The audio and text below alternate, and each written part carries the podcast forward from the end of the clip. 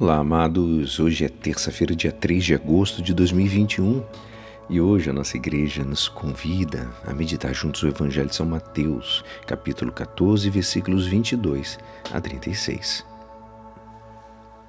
Depois que a multidão comera até saciar-se, Jesus mandou que os discípulos entrassem na barca e seguissem à sua frente para o outro lado do mar, enquanto ele despediria as multidões.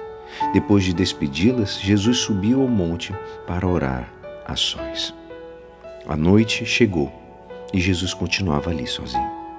A barca, porém, já longe da terra, era agitada pelas ondas, pois o vento era contrário. Pelas três horas da manhã, Jesus veio até os discípulos andando sobre o mar. Quando os discípulos o avistaram, andando sobre o mar, ficaram apavorados e disseram: É um fantasma, e gritaram de medo. Jesus, porém, logo lhes disse: Coragem, sou eu, não tenhais medo. Então Pedro lhe disse: Senhor, se és tu, manda-me ao teu encontro caminhando sobre a água. E Jesus respondeu: Vem. Pedro desceu da barca e começou a andar sobre as águas em direção a Jesus. Mas quando sentiu o vento, ficou com medo e começou a afundar. Gritou: Senhor, salva-me. Jesus logo estendeu a mão, segurou Pedro e lhe disse: Homem fraco na fé, por que duvidaste? Assim que subiram na barca, o vento se acalmou. Os que estavam na barca prostraram-se diante dele, dizendo: Verdadeiramente, tu és o Filho de Deus. Após a travessia, desembarcaram em Genezaré.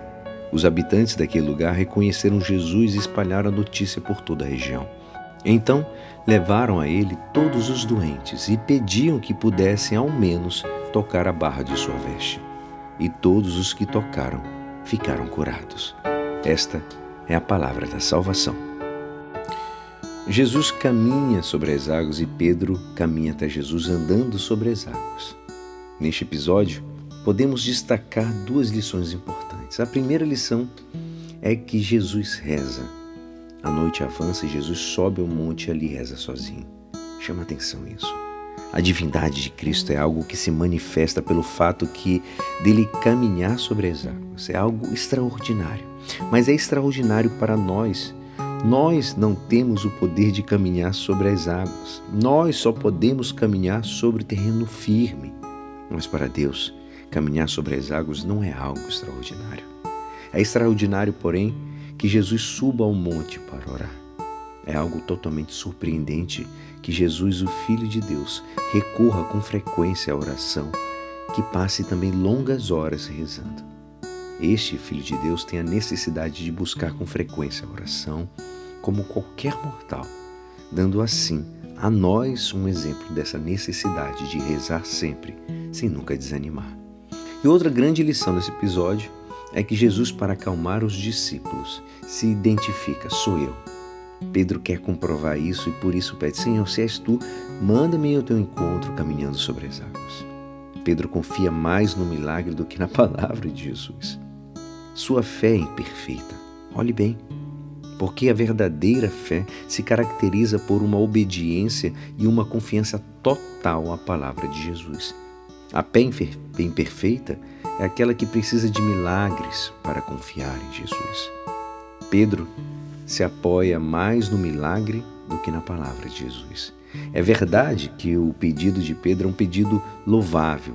Ele quer o um encontro de Jesus. E é exatamente isso que Jesus concede a Pedro, que ele venha ao seu encontro. Mas ao perceber o vento, Pedro fica com medo e começa a afundar. O medo desvia a atenção de Pedro uma vez de prestar atenção a Jesus. Pedro começa a prestar atenção no vento e é exatamente isso que começa a afundar. Prestemos atenção. Primeiro Pedro tem medo, depois ele afunda. Ele não tem medo porque afunda nas águas, ele afunda porque tem medo. Pense sobre isso na tua vida. Pense exatamente sobre isso. A tua fé ela afunda, ela tem medo, ela desmorona e você afunda na tua vida. A atitude de Pedro é para nós uma advertência. Queremos ir ao encontro de Jesus. Para isso, é preciso prestar atenção nele. A fé é um caminho sobre as águas, um caminho suspenso sobre o ar confinado na palavra de Jesus. Que Deus possa te dar a fé necessária para continuar firme e forte e que nós nunca mais nos afundemos nos desafios da vida. E é assim esperançoso que esta palavra poderá te ajudar no dia de hoje que me despeço. Meu nome é Alisson Castro e até amanhã. Amém.